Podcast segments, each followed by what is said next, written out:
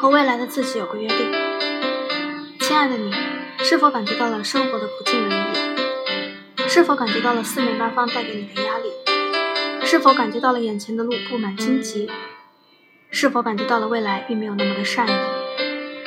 如果你通通感受到了，请不要彷徨，冷静下来，好好的想一想，你究竟想拥有什么样的未来？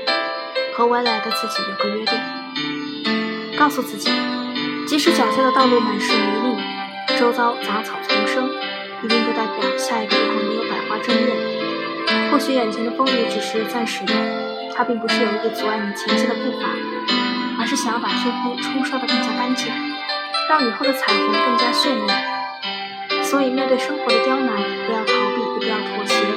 想想看，如果大海中没有暗礁，怎么会激起美丽的浪花呢？相信阳光总在风雨后，它终将拨开重重的乌云，照耀到你的脸上，让你在未来绽放出最明媚的笑容。